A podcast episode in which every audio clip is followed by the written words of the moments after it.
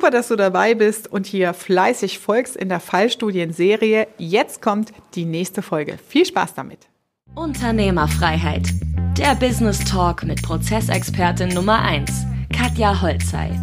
Mehr PS für dein Unternehmen. In diesem Fallbeispiel geht es um ein mittelständisches Unternehmen, Größenordnung 90 Mitarbeiter und im Speziellen sogar im IT-Umfeld, im SAP-Umfeld tätig mit normalen, klassischen Standardprodukten. Äquivalent kann man dieses Fallbeispiel tatsächlich für unterschiedliche Firmen im Mittelstand nehmen, denn die Herausforderung besteht, im digitalen Wandel neue Geschäftsmodelle und neue Produkte zu generieren. Was war die Ausgangslage oder die Situation? Die Situation ist in diesem Unternehmen, dass es viel Serviceleistung vor Ort erbracht hat beim Kunden, also vor Ort Problemstellung, Infrastruktur, IT-Infrastruktur, Architektur aufgenommen hat und dann kundenspezifische Schnittstellen äh, generiert hat, beziehungsweise SAP-Anbindungen so programmiert hat, dass es anwendbar ist für den Kunden. SAP integrieren ins eigene Unternehmen. Das ist ein Klassiker. Man kann es gleichsetzen mit CRM integrieren, wenn man sagt, man will jetzt äh, auf Enterprise Solutions gehen und so weiter. Und die Firma hat natürlich hier die Herausforderung, dass SAP stellt auf einmal auf Cloud Service um und plötzlich ist der digitale Wandel so krass da, dass einzelne Komponenten aus dem Geschäftsmodell wegbrechen. Und die Herausforderung an diesem Thema ist immer, die Stärken zu finden. Das heißt, die Kernkompetenz erstmal zu definieren, äh, Kernkompetenz äh, zu definieren, was wollen wir eigentlich tun, was ist unser Produkt, was macht uns speziell aus. Anderes Vergleichsbeispiel, um es auch wirklich mal breit anhand vom Mittelstand klar zu machen. Brabus kennen wir auch, ist eine Firma, die früher Mercedes veredelt hat, also der Konkurrent zu AMG war. Und genau mit dieser Positionierung, mit der Kernkompetenz, was macht unser Unternehmen aus, sich jetzt im digitalen Wandel auch neu erfunden hat. Und da an diesem Beispiel lässt sich ganz gut ähm, rauskristallisieren. Ich habe den strategischen Manager der IAA, äh, auf der IAA getroffen von Brabus und da im Detail mal interviewt, wie die es vorgegangen sind. Und der Punkt war tatsächlich, was ist unsere Kernkompetenz? Und da kann ich es euch ganz klar nochmal beantworten, ohne jetzt Insights meiner Kunden zu verraten. Die Kernkompetenz ist Veredeln von hochwertigen Produkten. Und wenn du diese Überschrift mal loslöst von Mercedes-Fahrzeugen auf andere Produktkategorien, hat sich ein neues Geschäftsmodell ergeben, in dem Brabus als Marke, als Veredelung von bereits hochwertigen Produkten in neue Marktsegmente reingeht, zum Beispiel in Boote. Das heißt, sie haben sehr viel ja, Wertschöpfung in Carbonbauteilen, in Veredelung von Komponenten, Baukomponenten gehabt und das zu adaptieren auf andere Geschäftsmodelle, in dem Fall zum Beispiel Boote, Segelboote. Das nächste, was dazu kommen wird, sind Koffer, Reiseequipment im Hochpreissegment. Plus das Ganze auch mit Reiselinien, Merchandise-Artikeln, die jeder Porsche, AMG, die alle Hersteller am Ende haben.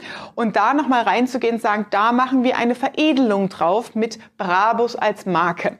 Und genauso ist es hier in meinem Kundenprojekt gewesen. Was ist die Kernkompetenz letztendlich von uns? Was ist das Geschäftsmodell, an dem wir Freude haben? Das, was ist unser Produkt, das uns Spaß macht? Und dann ganz gezielt in den Markt reinzugehen und zwar mit einer Marktbeobachtung beziehungsweise einer Befragung und da gibt es auch spezielle Methoden, wie man das machen kann. In dem Fall haben wir einen Design Thinking Workshop gemacht. Man nennt es wirklich so. Design Thinking ist ein methodisches Vorgehen zur Entwicklung von kreativen Innovationen und Techniken. Und ähm, das heißt, hier ist ganz, ganz wichtig, das Ohr am Markt zu haben und genau hinzuhören, was ist das Bedürfnis unserer Kunden.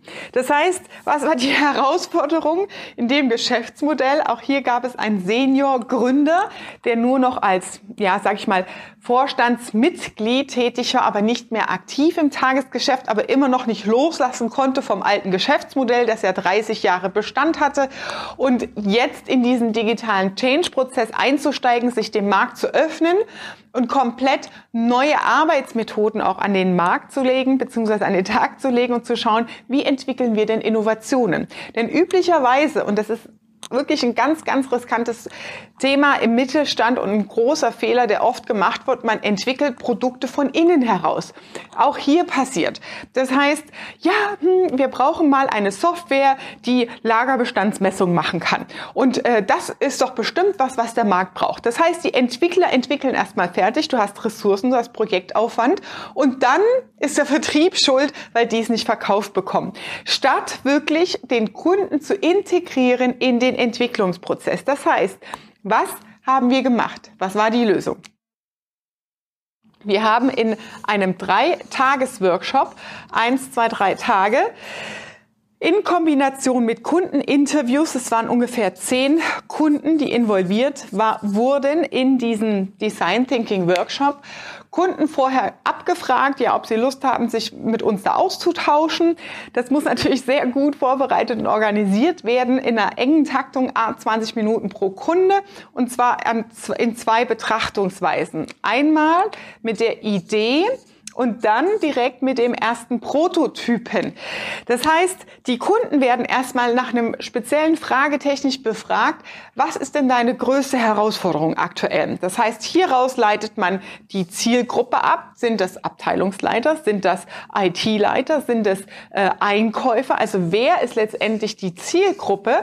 Daraus leitet sich ab, wen nehmen wir denn rein in unsere Kundeninterviews in unterschiedlichen Unternehmensgrößen, bestenfalls auch echte Kunden oder potenzielle Kunden auch nehmen und dann erstmal zu befragen, was ist deine größte Herausforderung aktuell im Alltag eines Einkäufers?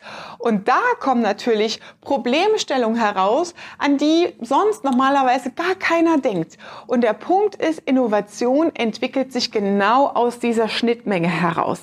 Das heißt, wir haben hier in den ersten zwei Tagen natürlich erstmal das ganze Thema Kreativitätstechniken, eigene ja, Positionierung erarbeitet, dann die Kundeninterviews reingeholt, da nochmal Inspiration reingebracht.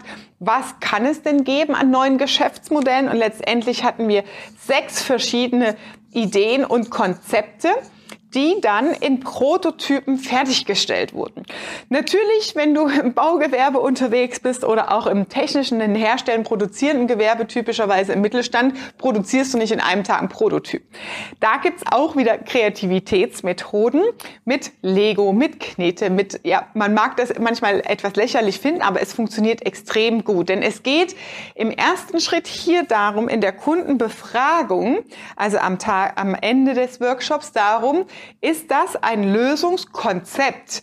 Und das ist halt nochmal greifbarer als eine PowerPoint, wo Stunden rein produziert werden von einer schematischen Darstellung und Erläuterung.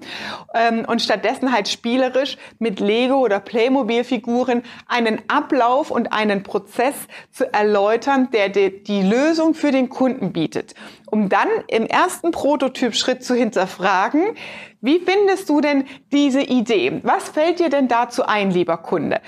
Funktioniert das für dich? Könnte das ein Lösungsansatz sein? Und aus der Kombination, und da kommt nämlich der Punkt, diversifizierte Teams, unterschiedliche Perspektiven in solche Lösungsfindungen reinzupacken, Daraus ergeben sich meistens noch mehr Innovationen, also noch mal konkreter. Das heißt, der Kunde antwortet meistens in dem Fall, wow, auf die Idee bin ich ja jetzt noch gar nicht gekommen. Aber wenn es das geben würde und wenn dann noch dazu das und das und das dazu käme, dann wäre es perfekt. Und schon hast du die erste Geschäftsidee, ein Produkt geboren, das es bestenfalls dann mit Scrum und agilen Arbeitsmethoden in Kombination mit dem Kunden gemeinsam erarbeitet wird. Das heißt zusammengefasst, für diesen Kunden haben wir hier eine Kostenbetrachtung. Das waren die drei Tage mit Vorbereitungszeit und Abstimmungsvorlauf. Dann ähm, ein Nutzen. In Summe, es sind zwei neue Produkte Ideen herausgekommen mit einem Kundenwert von 500.000 Euro pro Jahr. Also das ist das Umsatzvolumen für das Produkt pro Jahr. Also da seht ihr auch, wie es sich unbedingt lohnt, sich mit solchen Themen auseinanderzusetzen. Und die Dauer war letztendlich drei Tage für die ganze Durchführung. In Summe der Change-Prozess, also vom Senior, der die Idee hm, nicht so toll findet und natürlich lieber immer an dem Alten haften bleibt und sagt, nein, ich will das Alte weiter und ich habe die Hoffnung und irgendwie ändert sich noch der Markt. Nein, das wird nie passieren, weil es geht rasant vorwärts in neue Geschäftsmodelle. Deswegen, wir verlieren heute gegen die Zeit und nicht gegen den Wettbewerb. Sei schnell und guck, dass du solche Arbeitsmethoden auch etablierst im Unternehmen. Das heißt, in der Dauer hier bis wir den Workshop soweit hatten, bis die Mitarbeiter ausgewählt waren und so weiter, war es ein halbes Jahr. Die Durchführungszeit war allerdings drei Tage. Wie haben wir dann hier auch noch den, die Punktlandung gemacht, um auch wirklich auch wieder im Unternehmen in die Umsetzung zu kommen? Ich habe gesagt, Leute, wir machen keine Festlegung, die und die und die kommen in den Workshop rein, sondern wir gehen nach der Motivation, nach der Stärke.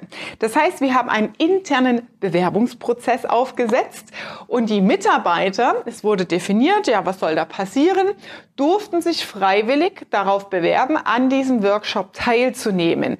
Das heißt, und mussten begründen, warum sie denn die richtige Wahl dafür sind. Das heißt, erstens ist Aktivität gefragt, Identifikation mit dem Thema und eine hohe Motivation, das Geschäftsmodell und die, das Business voranzubringen, weil letztendlich braucht man auch anschließend danach natürlich wieder Projektteams und es ging dann ratzfatz innerhalb von drei Tagen haben die gesagt, ja komm, lass uns das mal weitermachen, das ist eine geile Idee und so weiter. Und so kriegst du Schwung in die Bude und sofort in die Umsetzung. Und darum geht's mir ja immer, das ist mein Ansatz, schnell in die Umsetzung zu kommen, keine großen politischen Reden zu schwingen, sondern wirklich hier auch die Zeit zu nutzen und forward nach vorne zu gehen.